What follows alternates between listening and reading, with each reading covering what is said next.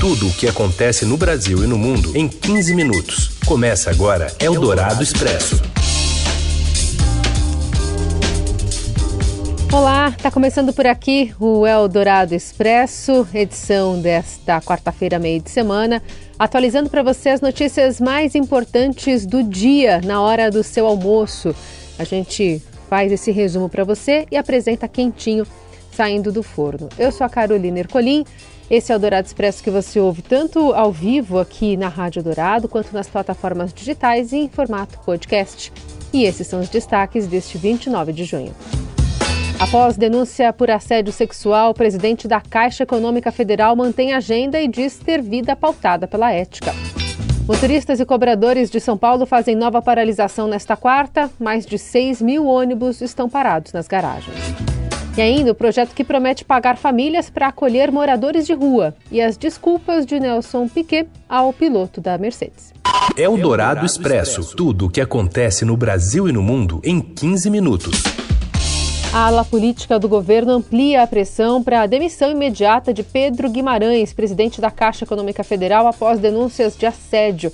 Detalhes de Brasília vem com Eduardo Gayer. Boa tarde. O presidente Jair Bolsonaro está sendo altamente pressionado pela ala política a demitir imediatamente o presidente da Caixa, Pedro Guimarães. No centro de uma crise, o dirigente é investigado pelo Ministério Público Federal por suposto crime de assédio sexual contra funcionárias da instituição. O entorno do presidente, no entanto, ainda evita cravar qual será a decisão sobre Pedro Guimarães, aliado de primeira hora de Bolsonaro. Na avaliação de interlocutores do Centrão, Bolsonaro não pode arriscar manter no cargo um auxiliar com denúncias de assédio, no momento em que o presidente tenta ganhar popularidade entre as mulheres, segmento do eleitorado no qual ele enfrenta grande rejeição. O presidente é pré-candidato à reeleição e em todas as pesquisas de de intenção de voto, hoje perderia disputa para o ex-presidente Lula. Chega de pepinos, resume uma fonte da ala política, que cita a crise dos combustíveis e a prisão do ex-ministro da Educação Milton Ribeiro como problemas o suficiente para a campanha reeleição. Bom, a secretária especial de Produtividade e Competitividade do Ministério da Economia, Daniela Marques, é o nome mais cotado para substituir Pedro Guimarães na presidência da Caixa, conforme apurou o broadcast aqui do Estadão. A informação foi revelada pela coluna do jornalista Lauro Jardim de O Globo e confirmada pela reportagem. Segundo fontes, a escolha de uma mulher para o posto ajudaria a estancar as denúncias. Pedro Guimarães esteve em um evento nesta manhã e começou sua apresentação sobre o lançamento do Plano Rural do Banco Público, afirmando que hoje é realmente um dia importante. Em sua fala, em meio às denúncias né, de assédio, Guimarães agradeceu a esposa presente no evento, ressaltando que estão juntos há quase 20 anos, têm dois filhos e que a união é uma vida inteira pautada pela ética. O evento foi fechado a jornalistas. Inicialmente era possível ouvir o discurso do presidente da Caixa do lado de fora, mas o áudio foi desligado após o executivo tratar de temas ligados ao agronegócio. Eldorado Expresso. Relator confirma a intenção de zerar a fila do Auxílio Brasil na PEC dos combustíveis ao custo de 26 bilhões de reais. Seguimos em Brasília. Yander Porcela, boa tarde. Boa tarde, Carol e todos os ouvintes da Eldorado. Hoje, o senador Fernando Bezerra, relator da proposta de emenda à Constituição dos Combustíveis, apresentou seu relatório final da matéria. O senador confirmou que a intenção do governo e do Congresso é zerar a fila do Auxílio Brasil, o programa social que substituiu o Bolsa Família. Nessa PEC também está previsto um aumento do valor do benefício do Auxílio Brasil de 400 reais para 600 reais. O custo total dessa PEC deve ficar em 38,75 bilhões de reais fora do teto de gastos, aquela regra que limita o crescimento das despesas do governo. Além do aumento do Auxílio Brasil, a intenção do Congresso e do Palácio do Planalto, às vésperas da eleição, é conceder uma bolsa caminhoneiro de mil reais por mês. Também está prevista na PEC dos combustíveis um aumento do Vale Gás a famílias de baixa renda. Se a proposta for aprovada, como o senador Fernando Bezerra Coelho, relator da PEC, colocou no texto, o Vale Gás vai conceder, vai subsidiar um botijão a cada dois meses para as famílias de baixa renda. Essa proposta de emenda à Constituição, com uma série de benefícios, que incluem também subsídio para gratuidade a idosos no transporte metropolitano, faz parte da ofensiva do Congresso e do Palácio do Planalto para reduzir o preço dos combustíveis e da energia, que é um tema que tem preocupado a campanha do presidente Jair Bolsonaro à reeleição e também os deputados e senadores que vão concorrer nas eleições de outubro. Presidente Bolsonaro e o presidente da Câmara, Arthur Lira, querem aprovação em dois dias da PEC dos combustíveis, mas o rito normal levaria meses. Seguimos na capital federal, André Borges. A gente segue acompanhando aqui em Brasília toda a mobilização do governo dentro do Congresso Nacional para tentar aprovar esse pacotaço aí de auxílios. O governo quer fazer uma data para encerrar, até dezembro desse ano. Normalmente, uma PEC leva coisa de um mês, dois, três, quatro meses, porque ela inclui muitas reuniões, muitas audiências, sessões para serem discutidas, porque a gente está falando de mexer no principal texto do país. As pessoas desconhecem os detalhes do que vai ser feito, Congresso desconhece, os parlamentares, ninguém tem os detalhes de coisas básicas. Por exemplo, quais caminhoneiros vão poder receber isso? Aquele que trabalha uma vez por mês? É o caminhoneiro autônomo, que é o dono do caminhão dele ali e presta serviço, né, terceirizado? Ou é aquele que é CLT, que é só um empregado de uma empresa? E o tempo está passando. O governo quer porque quer, e o presidente da Câmara Turlier também, aprovar isso nesta semana. Estão dizendo que vão aprovar, que tem acordo já dos líderes dos partidos, e depois, na quinta-feira, esse texto já vai para a Câmara também e faz uma aprovação a jato, para que isso passe a valer. O governo jura de pé junto que é porque a gente está no estado de emergência total que precisa fazer isso e que não tem nada a ver com as eleições. Eldorado Expresso. Motoristas e cobradores de São Paulo deflagram uma greve nesta quarta-feira com mais de 6 mil ônibus parados nas garagens. O Paulo Fávero, repórter do Estadão, é quem informa os detalhes para a gente. Oi, Paulo. Boa tarde, Carol, tudo bem? Tudo. A paralisação de 24 horas convocada pelo Sindicato dos Motoristas e Trabalhadores em Transporte Rodoviário Urbano de São Paulo fez com que as pessoas acordassem mais cedo para tentar chegar ao trabalho na capital paulista e deixou o trânsito mais pesado durante toda a manhã. Esta foi a segunda vez que a categoria paralisou os serviços em menos de um mês. Com os ônibus na garagem, muitos terminais ficaram vazios e o congestionamento estava acima da média, com 100 km de lentidão, cerca de 40% a mais que o normal. Segundo a SP Trans, 676 35 linhas diurnas. Mais de 6 mil ônibus e cerca de 1 milhão e meio de passageiros foram afetados. Eu estive em alguns lugares da cidade para acompanhar a movimentação das pessoas indo para o trabalho. No terminal Itaquera, na Zona Leste, apenas uma das seis empresas que operam no local não estava funcionando. Lá, as pessoas conseguiam chegar em ônibus, pirou lotação e se dirigiam para o metrô, que estava bem cheio. Mas se a circulação de veículos menores dentro dos bairros funcionava, para a região central quase não tinha ônibus. No terminal Bandeira, nenhuma das 23 linhas que circulam por lá estava operando. Se Itaquera o cenário era de muita gente se deslocando, no terminal da região central havia um contraste de paisagem, com poucas pessoas passando por lá e sem nenhum ônibus. Muitos buscaram a alternativa de seguir viagem em carros de aplicativo, mas as tarifas estavam quase o dobro do que são normalmente cobradas. Antes, as empresas já haviam aceitado o reajuste salarial de 12,47% e vale-refeição retroativo a maio nas negociações. Para minimizar o impacto da paralisação na cidade de São Paulo, a prefeitura suspendeu o rodízio de veículos, então os carros com placas finais 5 e 6 estão liberados para circular no centro expandido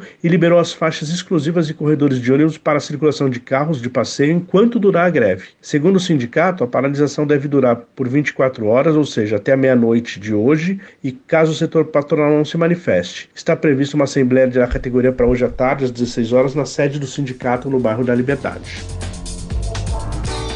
Em entrevista à Rádio Dourado, Valmir Santana, que é o presidente do Sind Motoristas, reafirmou as demandas em pauta e disse que não houve entendimento com os patrões. Lá na pauta tem o horário de almoço não remunerado, aqueles descontos da hora extra dos trabalhadores, tem o desconto do ticket de refeição e temos também a questão da PLPR. Essa é a pauta que está pendente, que o patrão não entrou em entendimento dentro desses cinco dias úteis, que na verdade já são oito dias hoje. Dialogamos, tivemos paciência, conversamos com a sociedade, com os trabalhadores, com a imprensa, colocamos todas as questões dos trabalhadores e os patrões simplesmente virou as costas, não atendeu às reivindicações da categoria e a categoria não teve outra opção. Mais cedo, o prefeito Ricardo Nunes afirmou que a greve era irresponsável e que o sindicato não cumpriu a determinação judicial. São 24 empresas que têm a concessão de transporte coletivo e eles também precisam manter um diálogo maior com seus funcionários. É uma situação que está nos incomodando bastante, porque todo ano tem essa situação de você ter essa questão de ter a greve ou ter uma ameaça de greve. Essas empresas precisam ter uma relação melhor com seus funcionários. Agora, isso não quer dizer que dê direito ao sindicato de descumprir esse essencial. Não pensar nas pessoas que precisam do transporte coletivo e fazer uma greve sabendo que vai ter uma decisão do judiciário hoje às 15 horas irresponsabilidade do sindicato totalmente com os seus associados, com a cidade e com o judiciário. Eldorado Expresso. Bom, tem ainda a crise no MEC, né? E a Controladoria Geral da União instaura quatro frentes para a investigação do Fundo Nacional de Desenvolvimento da Educação. O André Schauders traz informações também de Brasília. Boa tarde, André.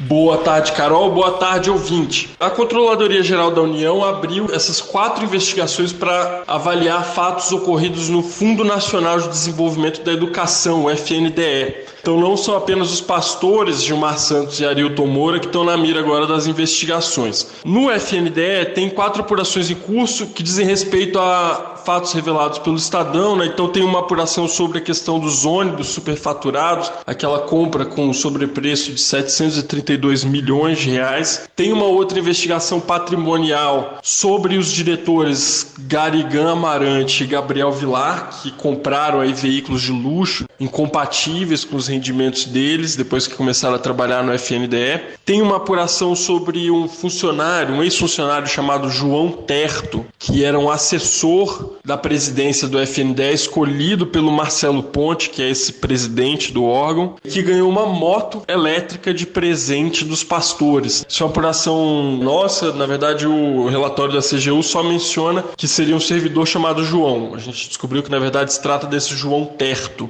E tem outras também. Então, assim, a gente pode esperar pelos próximos dias bastante desdobramentos interessantes aí sobre esses casos no FNDE também, além dos pastores. Informações ainda sobre essa apuração, tá, tá tudo ali, né? Estão todos disponíveis nos, nas plataformas digitais do Estadão e também no nosso portal.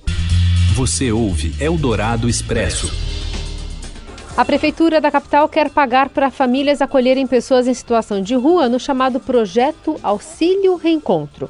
Informações com João Quer. Boa tarde. Boa tarde, Carol. A Prefeitura de São Paulo desenvolveu um plano para pagar as famílias que acolherem pessoas em situação de rua. A ideia é que essa população vulnerável retome o vínculo familiar e seja reinserida socialmente com acompanhamento de psicólogos e da saúde. O conceito de família adotado, entretanto, é um pouco mais amplo, estende para amigos, vizinhos ou parentes distantes com quem a pessoa se sinta confortável. Batizado Auxílio Reencontro, o projeto foi encaminhado para a Câmara de Vereadores e ainda não tem um valor de verba ou um prazo de duração estabelecidos, mas seria um esforço conjunto entre várias secretarias municipais. O objetivo do prefeito Ricardo Nunes, que desenvolveu o projeto, é diminuir a população de rua, que dobrou entre 2019 e o ano passado aqui na capital. Os detalhes do projeto inteiro eu conto no portal do Estadão. Eldorado Expresso. Ex-piloto de Fórmula 1 Nelson Piquet pede desculpas ao campeão mundial Lewis Hamilton após chamá-lo de neguinho, mas alega tradução incorreta. Conta pra gente, Robson Morelli.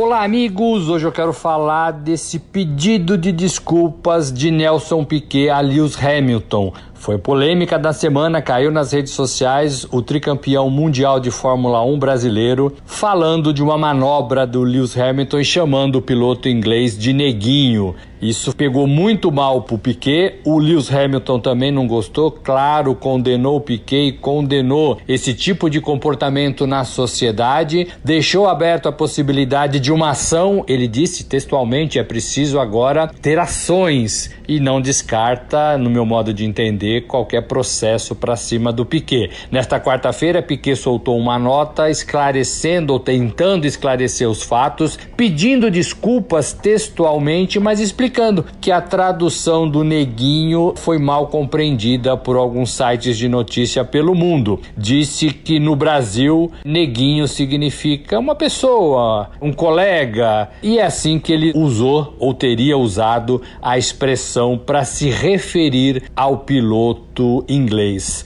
Não sei se vai colar para o Piquet, não sei se Lewis Hamilton vai se manifestar novamente. Ele ainda não escreveu nada nas suas redes sociais. Se prepara para o GP de Silverstone na Inglaterra, com a possibilidade dessa vez de a Mercedes andar na frente. O fato é que o episódio ganhou a semana, o episódio teve repercussão mundial, o episódio, inclusive, teve manifestações pró-Lewis e contra Piquet da FIA, Federação Internacional de automobilismo, da Mercedes e da própria organização da Fórmula 1. É isso, gente. Falei, um abraço a todos. Valeu.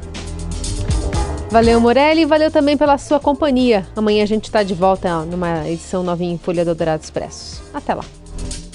Você ouviu Eldorado Expresso tudo o que acontece no Brasil e no mundo em 15 minutos.